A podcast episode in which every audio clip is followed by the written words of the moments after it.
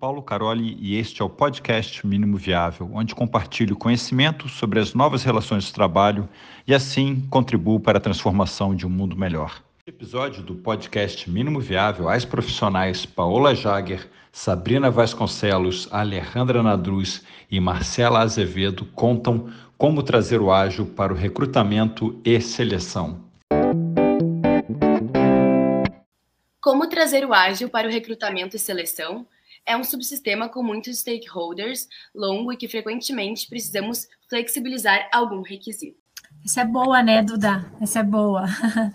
Eu acho que é legal a gente poder falar sobre isso, porque tudo que envolve pessoas, e o ágil tem essa premissa, das pessoas estarem no centro da cultura e do mindset ágil. Aqui o que a gente pode, que eu posso compartilhar um pouco do que a gente tem vivido aqui, é, da nossa experiência com recrutamento e seleção, é muito dessa escuta ativa, muito da gente ouvir né, as dores, as demandas, as expectativas.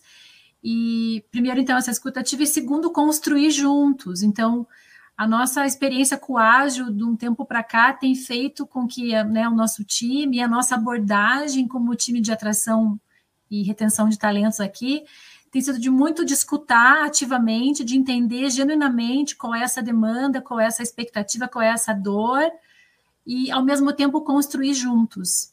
É, construir de forma colaborativa com esses stakeholders. Então, construir com a própria área, não só com a liderança requisitante, não só com esse gestor ou essa gestora demandante, mas quem mais da área que vai ter interação, áreas de interface, áreas clientes, que possam contribuir também com esse olhar e com essa expectativa. O que a gente também tem feito aqui, que eu coloquei como um terceiro elemento dentro dessa construção, é ter esse alinhamento da persona que nós estamos buscando. Então, a gente tem trabalhado muito com esse conceito né, lá na ponta, no recrutamento, que é vamos então entender quem é essa persona que nós estamos buscando, não só requisitos, não só uma descrição lá com bullet points, né, que a gente vem desse modelo de põe uma descrição é, no site, no LinkedIn, a gente espera as pessoas virem, não, não é mais sobre isso. É a gente realmente contar quem nós somos como empresa, quem nós somos enquanto área, o que, que realmente nós precisamos e buscamos que essa pessoa vai transformar, vai construir, é, vai performar, né? Então é, é, uma coisa muito maior do que você descrever lá uma, uma lista de atividades, uma lista de tarefas que a pessoa vai desempenhar. Então, eu acho que vai desde a construção de um edital que converse, dialogue com as pessoas de uma forma mais aberta, é, transparente, clara, né? Não só pensando nas tarefas e atividades, mas muito do que, que essa pessoa vai poder trazer, contribuir, construir, é, caso ela seja essa pessoa, né? É, então, a gente tem trabalhado muito nessa construção da persona, do edital é, e de forma colaborativa, trazendo todas as partes envolvidas é, para definição desse, desde o edital até o cronograma, a jornada que a gente vai seguir no recrutamento, né? E uma última coisa que eu não paro de falar, né? Mas me ocorreu aqui que eu lembrei agora falando, que tem sido uma mudança recente para nós, e a gente está aprendendo com isso, que é da gente entregar, o JP falou disso, né? Da gente entregar menor. Então, ao invés de eu esperar lá, fica a vaga em edital, daí eu espero 10, 15 dias, eu espero a fase de testes, entrego lá um shortlist, né? Já se passaram 20 dias. Eu posso entregando pessoas que, que são aderentes àquela demanda para ir checando. É isso, cliente? É isso, liderança requisitante que você imagina? É um perfil como esse, não é? Eu posso ir pilotando com ele, eu posso ir é, ouvindo e coletando esses feedbacks para entender se o caminho que eu estou trilhando, né, naquele recrutamento, naquela triagem, naquele sourcing, é aquilo que o gestor, que a liderança está realmente esperando. Então, essa coisa da gente é, poder entregar mais rápido e menor, não esperar aquela fase pesadona, chegar com mapeamento, porque isso talvez funcionou no passado, nos trouxe até aqui, mas não funciona mais. A gente não tem mais, talvez, esse tempo e essa espera para fazer quando a gente precisa buscar alguém no mercado, né? Então, um pouco aqui eu vou. Quero ouvir vocês também e acho que aqui é legal a gente poder trocar também experiências, né? Estou super afim de ouvir vocês agora. Vamos lá. De minha, de minha experiência, eu acho que duas coisas é, que para nós uh, foi bem importante quando a gente chama, fala de agilidade em recrutamento e seleção, foi fazer uma, uma distinção entre lo que modelo de recrutamento y selección y lo que proceso, que por veces eso confunde, ¿tá? Modelo es lo que tú vas a estar uh, avaliando los teus candidatos independiente de cuáles son las etapas, independientes a, a si es primero entrevista con RH, si es segundo entrevista con el. Por ejemplo, un pilar no nuestro modelo é aderência cultural, tá? A gente procura em qualquer candidato, qualquer vaga, para qualquer área, ter esse pilar no nosso modelo. E por que isso de fazer a distinção entre modelo e processo? Por um conceito que o JP trouxe e ele se aplica extremamente bem quando a gente fala de recrutamento e seleção que é simplicidade. A gente precisa ter muita simplicidade no modelo e muita simplicidade também uh, no, no processo. Uh, porque outro conceito que também foi resgatado da necessidade de a gente escutar as pessoas. E quando falamos de recrutamento e seleção, as pessoas estão pedindo simplicidade, tá?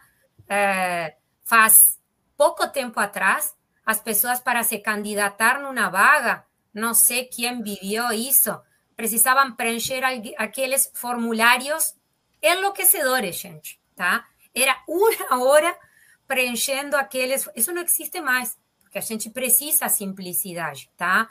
É, são menos coisas que tu vai, que são cor de, no, no, no modelo de recrutamento e um processo mais simplificado possível, que olhe muito a experiência dessa pessoa, que essa pessoa realmente se sinta com uma experiência bacana nesse, nesse processo. O que, que vocês acham aí? Ou qual é a experiência de vocês nisso? Eu gostei muito da palavra que você trouxe, simplicidade, porque é algo que acho que a gente esquece um pouco, né? Parece que a gente está vivendo a simplicidade, mas no dia a dia, quando a gente vai olhar, eu acho que simplicidade conecta muito com é, é, é, saúde até, acho que é saudável, né? É, as pessoas sofrem com esses processos morosos e, e, e, acaba se tornando muito mais saudável a gente ter é, processos mais simples, dinâmicas mais simples e, e acredito que o RH Ágil vem muito para colaborar e facilitar tudo isso. Acho que o ponto que eu queria trazer aqui, é, olhando muito para recrutamento e seleção, é, eu entendo que quando a gente pensa na jornada ali do colaborador, tudo começa pelo recrutamento e seleção. Né? Aqui na minha área mais, que eu atuo mais forte, que é People Analytics, a gente fala que é a origem do todo, a origem dos dados, né? E falando muito de dados, poxa, para interação com os stakeholders, né?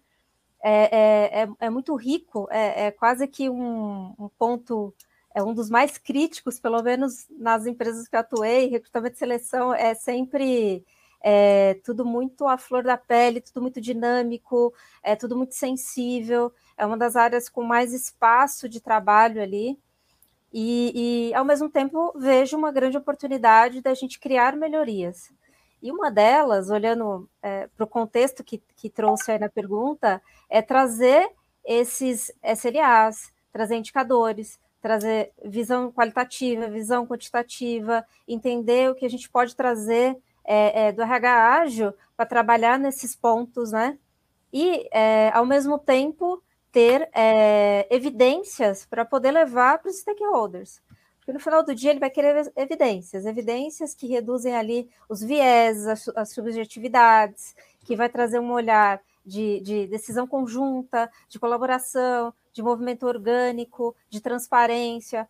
É, eu entendi um pouco da pergunta ali, no sentido de é, é, longo e que frequentemente precisa flexibilizar, né? Por quê? Porque esbarrou em algum ponto é, é que não estava muito simples, né? E aí muitas vezes pode estar muito tradicional, muito burocrático, é, muito longo, muito extenso, muito complexo.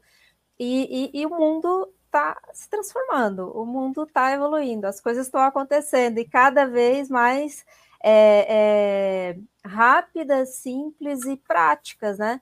Então a gente está atuando num modelo tradicional de vários requisitos, vários pareceres, vários, várias etapas. Isso nem condiz com é, é, é o movimento do mundo, né?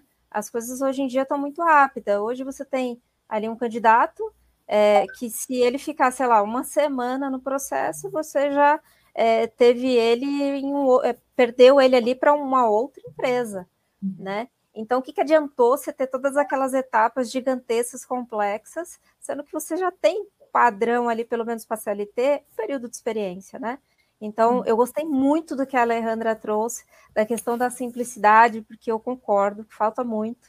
Eu acho que unir tudo isso com indicadores, análises, evidências, KPIs e trazer para pro, os stakeholders para tomar decisões conjuntas é, é, faz muito sentido. Nossa, eu tive que chamar, eu tive que me chamar para poder conversar sobre isso. Que, ó, falamos de persona, falamos de people analytics. Heitor, vamos lá, eu vou te dar uma dica para você começar amanhã é, a, a, começar a estruturar, colocar, implementar o ágil dentro do recrutamento e seleção. O que, que acontece? Flexibilidade, adaptabilidade é a palavra que mais representa a agilidade. Então, é, uma, das, uma das práticas mais usadas para recrutamento e seleção é o Kanban.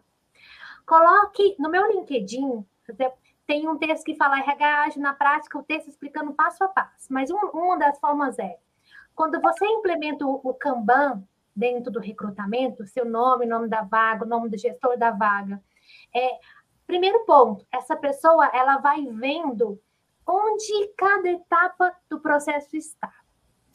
Se o processo está parado porque está é, tá aguardando aprovação de remuneração, se o processo está parado na liderança que não faz uma entrevista, se o processo está parado na prova técnica que o candidato não quer fazer.